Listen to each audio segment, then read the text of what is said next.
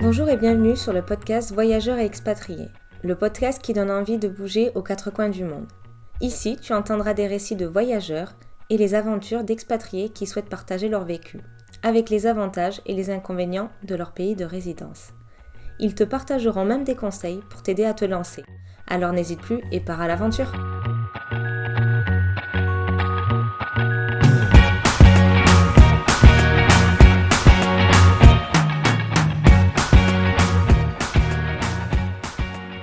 Aujourd'hui, nous sommes en compagnie de Bonnie, une globe trotteuse en herbe. Bonnie, je vais te laisser te présenter en quelques mots, quelques phrases, comme tu le souhaites. Alors, bonjour, je m'appelle Bonnie, j'ai 28 ans. Euh, je suis née dans une famille franco-britannique. J'ai passé toute mon enfance en France et j'ai effectué toute ma scolarité, mais l'anglais était la langue principale parlée à la maison. Ça, c'est super bien pour commencer euh, quand on veut partir un petit peu partout dans le monde. Ça aide. Euh, du coup, je sais, donc on a fait nos études ensemble, enfin une partie de nos études ensemble. Et euh, je sais que c'est à partir de ce moment-là que tu as souhaité euh, beaucoup bouger lors d'une année de césure entre ta licence, après ta licence, si je ne me trompe pas. Voilà, c'est ça. Donc, pendant mes études, j'ai fait quelques trips avec ma meilleure amie, pas forcément loin, mais toujours en mode spontanéité, aventure.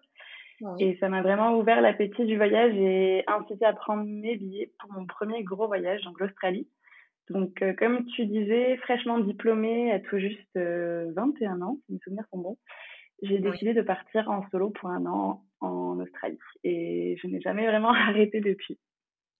Oui, je me souviens bien, je crois. Euh, pour nous, tu nous avais dit que ça serait juste un an et tu reviendrais faire ton master. Et au final, l'appel du voyage a été plus fort et tu t'es construit à travers tout ça. Voilà, exactement. C'était euh, mon, plan, effectivement, de rentrer faire mon master en France. Euh, après l'année en Australie, je me suis rendu compte que le diplôme, c'était pas forcément ce qui était le plus regardé dans les pays anglophones, plutôt l'expérience et la motivation. Et je voulais à tout prix rester dans un pays anglophone après, après l'Australie, ce qui m'a poussé à partir travailler ensuite en Angleterre. ensuite, j'ai passé deux ans à Londres. Du coup, tu as fait quoi comme travail euh, à Londres?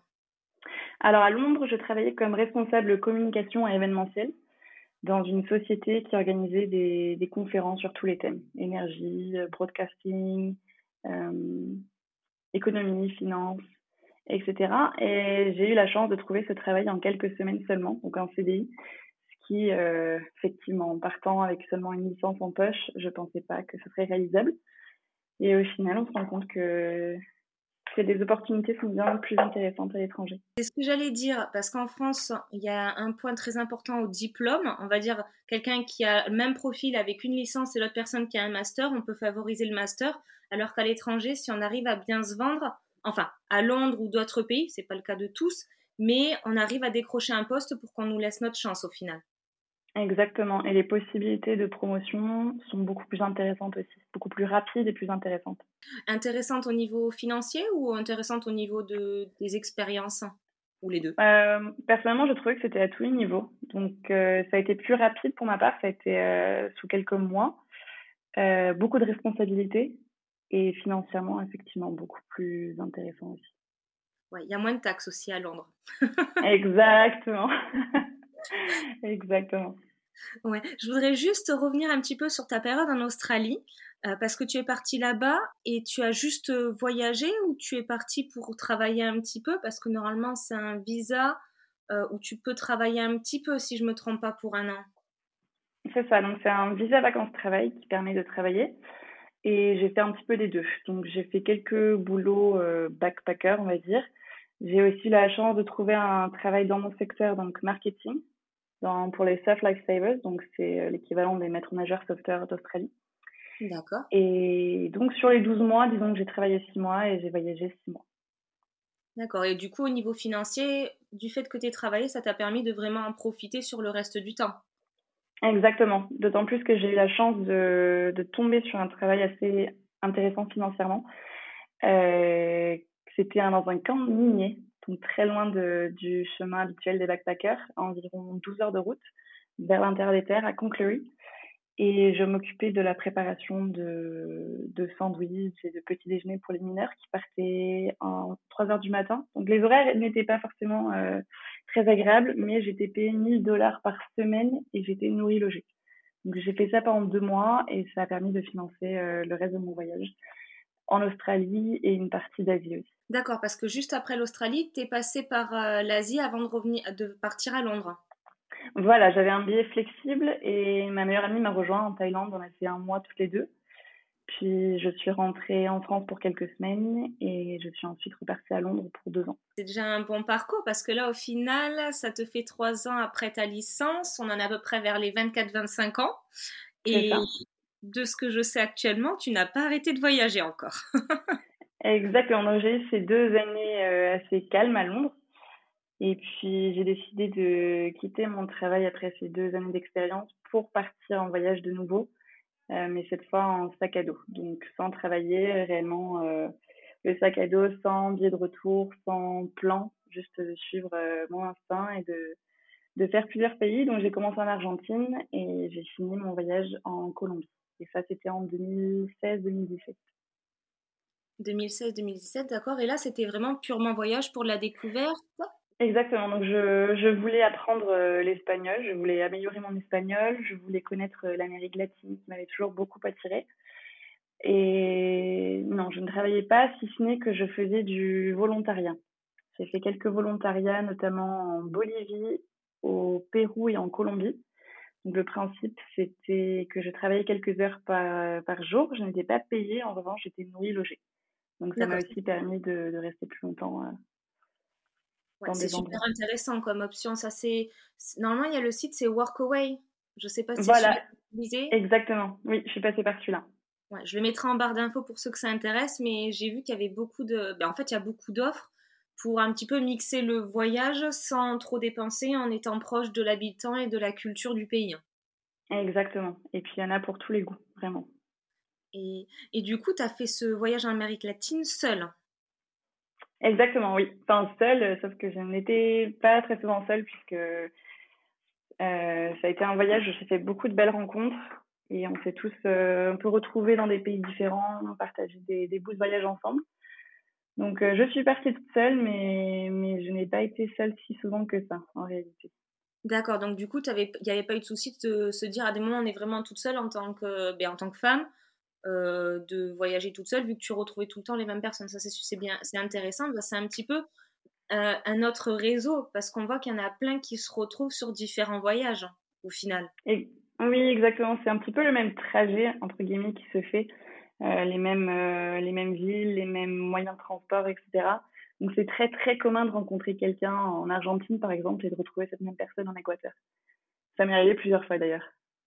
Oh, mais c'est bien, au moins au final on a, on a l'impression de faire un petit groupe d'amis, de connaissances et de se retrouver, d'être moins dépaysé au niveau social. Absolument, oui, tout à fait. Et du coup, pendant cette période, t'es pas du tout, ben, t'es resté là-bas, et après, en fait, t'es reparti en France? Je suis rentrée en France pour l'été. Je suis revenue pour euh, deux mois environ. Euh, voilà. D'accord. Et ça te manque pas, la France, de, de rester ou t'aimes bien juste y venir ponctuellement ou l'Angleterre? Mmh, Ponctuellement. Généralement, je reviens une fois par an pour quelques semaines, parfois euh, allant jusqu'à deux mois. Oui. Et ça fait du bien, un petit retour aux sources, mais, mais je pense que après avoir vu tant de pays différents, euh, pour moi, la France maintenant, c'est vraiment synonyme de vacances, pour retrouver la famille, mais pas pour y vivre. C'est bien. c'est l'inverse. bien qu'il y ait pour tout le monde. Euh, et du coup, avec toutes ces rencontres, j'ai l'impression que c'est ce que tu fais, mais est-ce que tu gardes bien contact avec toutes les rencontres que tu as pu avoir un petit peu aux quatre coins du monde? Oui, tout à fait. Euh, quand j'y repense, d'ailleurs, la majorité de mes meilleurs amis d'aujourd'hui sont des rencontres euh, de voyage. Et hum, c'est dur à expliquer, je pense qu'il faut vraiment le, vivre pour le comprendre.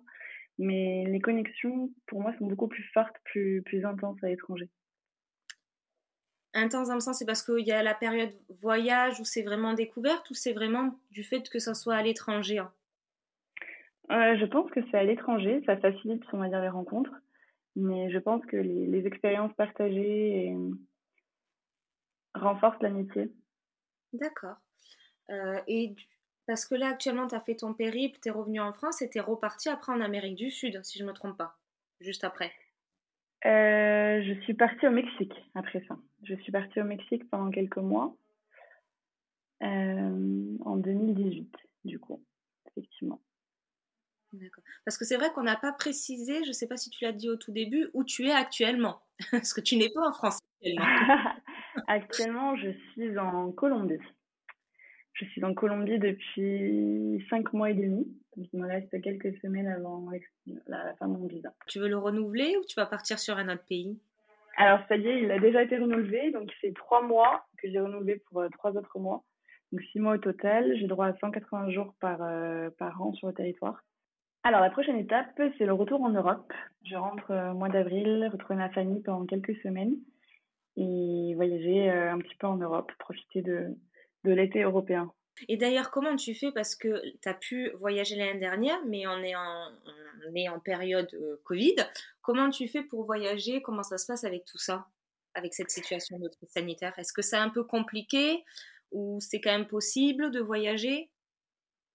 Alors, euh, c'est quand même possible. Je suis restée, euh, je suis restée à la maison jusqu'au mois d'octobre. Donc, la pandémie a commencé en mars. Donc, mars-octobre, j'étais, j'étais à la maison. En octobre, j'ai pris un billet pour aller en Colombie, mais il n'y avait pas encore de vol direct. Donc j'ai pris un billet pour aller au Mexique et puis à partir du Mexique, j'ai pu rentrer en Colombie. Euh, le voyage est différent, effectivement, beaucoup moins de touristes, beaucoup plus calme. Euh, ça a été un voyage différent pour ma part aussi. Ça a été beaucoup moins euh, voyage euh, fréquent, mais plutôt du slow traveling. Donc on restait posé à plusieurs, plusieurs endroits. Euh, la Colombie est beaucoup plus, plus libre, donc, en quelque, si on peut dire ainsi, par rapport au voyage, aux restrictions, etc. Mmh Et c'est vrai qu'on a eu la chance de pouvoir aller dans des endroits qui, qui, étaient, qui étaient vides. Il n'y avait vraiment personne. Donc ça a été une autre expérience. tout en respectant évidemment, évidemment, les gestes barrières, en respectant les distanciations, etc. On a pu expérimenter quelque chose de, d'assez incroyable. Ouais, parce qu'au final, il n'y avait pas le tourisme de masse qu'il peut avoir habituellement sur certains lieux. Exactement, c'est exactement ce qui s'est passé. On est parti euh, sur la côte pacifique colombienne et il n'y avait strictement personne, si ce n'est que les locaux. Et ça a été, euh, ça a été une expérience euh, vraiment incroyable, avec une sensation de, de, de virginité qui m'allait de cet endroit vraiment simplement euh, le, paysage et la simplicité des locaux et nous deux pour être, pour être témoins. Donc c'était très fort. Eux d'ailleurs, ils ont pu dire ce que ça leur faisait parce qu'au final, le tourisme, c'est quand même un gros apport pour eux. Est-ce que voilà, ils trouvent un autre marché? Comment ça se passe? Un petit peu pour leur économie si tu le sais un petit peu? Alors ça a été très compliqué pour eux puisque tout s'est complètement arrêté pendant plus de six mois. Les frontières ont été fermées pas seulement les frontières aériennes, mais aussi les frontières terrestres. Beaucoup d'endroits ici en Colombie euh, fortement sur le tourisme, donc ils ont été très très impactés. Ça reprend tout doucement. Certaines personnes se sont reconverties, mais beaucoup de personnes ici ont, dû survivre et survivent encore aujourd'hui de, de, ce manque d'apport financier. Oui, parce qu'au final, on a de la chance en Europe parce qu'il y a la France et d'autres pays qui, alors, je pense pas en Amérique du Sud qu'il y ait des procédures comme ça, mais il y a quand même pas mal d'aides qui ont été faites en Europe et on sait qu'on est chanceux, nous, de, devoir que qu'on a quand même notre emploi.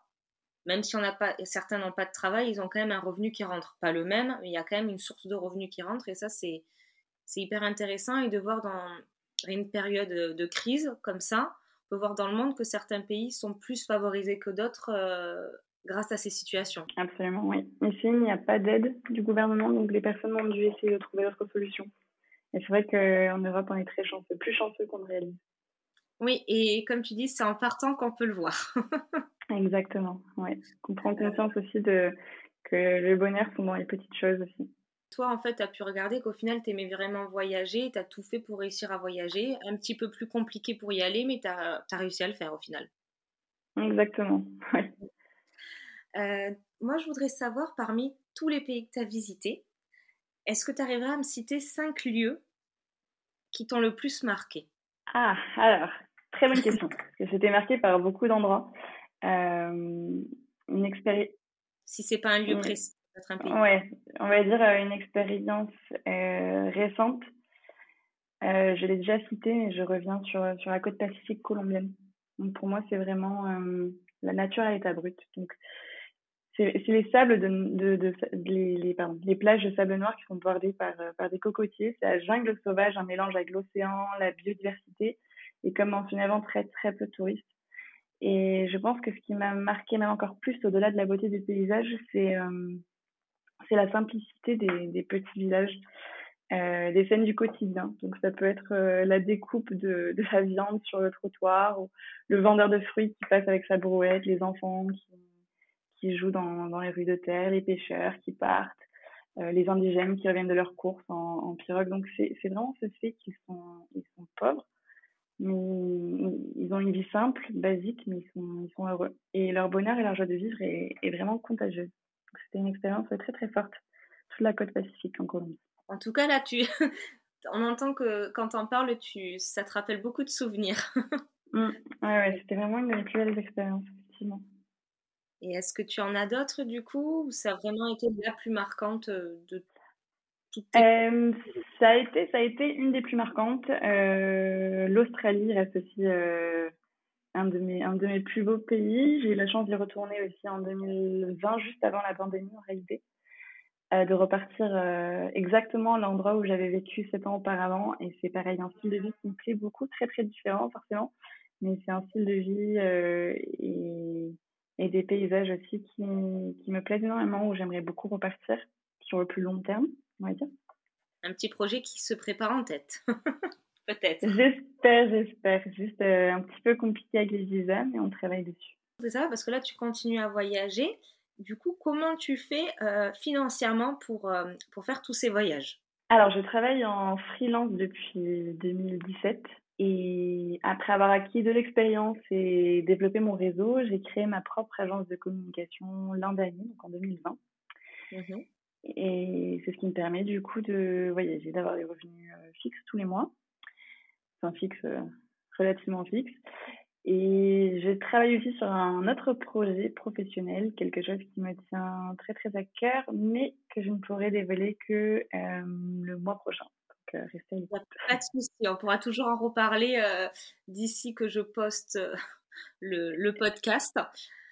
Euh, ben, c'est super, mais du coup, cette agence, donc c'est une agence de com et tu travailles, euh, donc tes clients, c'est de quel pays? C'est plutôt des Anglais, euh, plutôt anglais, espagnol, français ou de tout? Clients internationaux. J'ai eu des clients australiens, j'ai eu des clients colombiens, français, anglais. actuellement, je travaille avec quelqu'un basé à Singapour, donc non, vraiment international. C'est super bien, comme quoi, même à l'autre bout du monde, on peut on peut créer son entreprise tout en voyageant. C'est la nouvelle euh, manière de travailler euh, depuis quelques années. Exactement, et surtout depuis l'an dernier. Je pense qu'on va en voir de, plus en plus maintenant que les gens se rendent compte que travailler à distance, c'est tout à fait possible. Ben, J'ai l'impression qu'on a fait un petit peu le tour de, des, questions que je souhaitais te, poser pour un peu comprendre, euh, comprendre comment tu réussis à voyager depuis tant d'années. Donc depuis du coup 2000, donc, tu avais 21 ans, c'était en quelle année? Parce que là, ça fait combien de temps? en 2013 déjà. Ah, donc ça fait 8 ans de voyage au final. Exactement, avec, euh, on va dire, deux ans, euh, moins de deux ans et deux ans basés à Londres, où j'étais un peu plus un peu plus posée, mais on va dire que oui, à temps plein, ça fait au moins cinq ans. Ouais. Et est-ce que tu penses que euh, ça t'a été, tu l'as eu plus facile en fait, on va dire, grâce à ta mère qui t'avait aussi donner la partie anglaise, au final, d'avoir le français et l'anglais, c'était déjà beaucoup plus simple pour voyager partout et d'avoir des facilités aussi en espagnol. Si je me trompe pas, tu avais quelques facilités aussi pour cette langue. Oui, exactement. Euh, je pense qu'effectivement, ça m'a ouvert beaucoup, beaucoup, beaucoup de portes de pouvoir parler l'anglais. Euh, quand je suis partie en Australie, ça m'a permis de trouver du travail euh, tout de suite. Je pense aussi que été habituée aux allers-retours assez fréquents entre la France et l'Angleterre quand j'étais plus jeune pour rendre visite à la famille du côté de, de ma mère et je pense aussi que ça a joué son rôle dans, dans ma passion euh, pour les voyages aujourd'hui. D'accord. Et l'espagnol, euh, ayant grandi sur, dans la côte basque, sur la côte basque, donc euh, très proche de, de l'Espagne, j'ai eu des cours d'espagnol à l'école. Donc j'avais déjà des bases que j'ai développées lors de mon voyage en, en Amérique latine. Et ça aussi, ça m'a ouvert beaucoup de portes de, parler maintenant les trois langues couramment. Ben oui, c'est ça, c'est un super avantage. Mais est-ce que si tu avais des conseils à, donner à des personnes qui souhaitent se lancer, qui n'ont pas forcément les, langues, ou que ça ne soit pas forcément un problème, qu'est-ce que tu leur donnerais comme, conseil pour faire ces expériences? Et toi aussi, quel conseil t'aurais aimé avoir ou savoir avant de faire toutes ces expériences? Alors, par rapport aux langues, euh, je vais plutôt partir sur l'espagnol parce que l'espagnol, je l'ai appris, euh, je l'ai appris à l'école et en voyageant. Oui. Euh, mon niveau d'espagnol a, vraiment, j'ai vraiment pu le développer en étant sur place. Donc, je pense que c'est très bien d'avoir des bases, donc de commencer à étudier la langue via des applications, des cours en ligne ou, ou avec des bouquins, des films, peu importe la manière qui, aide la personne le mieux. Mais personnellement, c'était une fois sur place euh, de me retrouver dans des situations où personne ne parlait anglais ou personne ne parlait français et que j'étais obligée par conséquent de, de développer l'espagnol. Et ce que j'ai fait pour vraiment apprendre la langue, c'est que j'ai fait un workaway dans un tout petit village euh, rural en Colombie où j'étais prof d'anglais dans une école où euh, là-bas le niveau d'anglais est presque presque inexistant qui fait qu'il y avait vraiment eu un, échange entre euh, eux et moi. C'est-à-dire que je leur apportais des notions anglaises, mais de leur côté, ils m'apprenaient l'espagnol. Et étant dans un, village tellement reculé en Colombie, il n'y avait aucun autre étranger, ce qui m'obligeait à développer l'espagnol. Et c'est comme ça qu'en trois mois, j'ai vraiment euh, progressé. Et en quittant, en quittant ce, ce, village, je me suis rendu compte que je pouvais tenir une conversation à l'aise. Donc mon conseil, c'est effectivement d'avoir des bases, mais c'est pas de se bloquer en se disant ah j'ai pas encore le niveau, j'ai pas encore y arriver, puisque une fois sur place, il y a, y a ce petit boost supplémentaire qui t'oblige à, à sortir de ta zone de confort et, et à progresser beaucoup plus rapidement. C'est exactement, parce que c'est la sensation que j'avais eu quand j'étais partie à Londres et je ne savais pas trop parler anglais. Mais quand on s'y retrouve, eh bien, on est obligé de se débrouiller. Exactement c'est un gros challenge, mais on est super fiers de, comme tu dis, toi, tu as réussi à tenir une conversation au bout de ces trois mois et tu étais fier de toi d'avoir réussi ça. Disons que je pensais pas que ce serait possible en si peu de temps. Euh, et du coup, en dehors de, des langues, est-ce que tu aimerais partager un conseil ou quelque chose à éviter euh, de faire pour euh, voyager un petit peu aux quatre coins du monde? J'ai pas dit qu'elles étaient faciles, les questions. ouais, faire une petite pause sur celle-là. Euh, je réfléchis. Il faut être préparé, mais pas trop réfléchir non plus. Parce qu'à trop y réfléchir, on a tendance à trop repousser, d'attendre d'être vraiment prêt. Et au final, je pense qu'on n'est on est jamais complètement prêt. Il faut vraiment partir à l'aventure. Avoir un minimum de plans, de projets pour s'assumer euh, financièrement et, et pouvoir profiter du voyage. Mais je mmh pense qu'il faut vraiment suivre son instinct et si on se sent prêt à partir, prêt à voyager, dans ce cas, il faut le faire. Euh, personnellement, je comptais partir un an en Australie. Et au final, ça fait, euh, ça fait beaucoup plus d'années que je voyage et que je ne compte pas m'arrêter de suite parce que je me sens heureuse avec ce mode de vie, ce mode de vie que j'ai découvert. Que je pense tout simplement que le monde a tellement de, choses à offrir et qu'on a tellement de choses à, à vivre qu'être euh, sédentaire ou rester dans sa zone de confort ou rester à la maison, pour ainsi dire, personnellement ne me conviendrait pas parce que je sentirais que je passe à côté d'expériences et que la vie me glisserait un petit peu entre les doigts. Donc, des conseils, c'est juste euh, suivre son instinct et si on a envie de faire quelque chose, de foncer parce que la vie est courte et on s'en rend surtout compte en, voyageant, en rencontrant des personnes qui n'ont pas cette opportunité que si on l'a, c'est bien de pouvoir profiter. Ça apporte que du. C'est bien parce qu'au final, tu as réussi, ton souhait c'était de continuer à voyager, tu as réussi à, créer ton métier pour ça. Donc ça, c'est super bien. Et du coup, pour finir avec la dernière question que je souhaite te poser, Qu'est-ce que signifie pour toi le mot voyage? Le mot voyage, pour moi, signifie vivre, vraiment. Pour moi, le voyage, c'est synonyme de liberté, euh, d'épanouissement et par conséquent de bonheur. mais je pense qu'on va clôturer le podcast sur ces mots parce que je pense qu'ils résonnent en toi. Je te remercie pour euh, ce partage. En tout cas, c'était super enrichissant et j'espère que ça aidera plein d'autres personnes à pouvoir sauter le pas et se créer au final leur vie en créant leur propre métier, leur passion à côté. Je l'espère aussi. Merci beaucoup.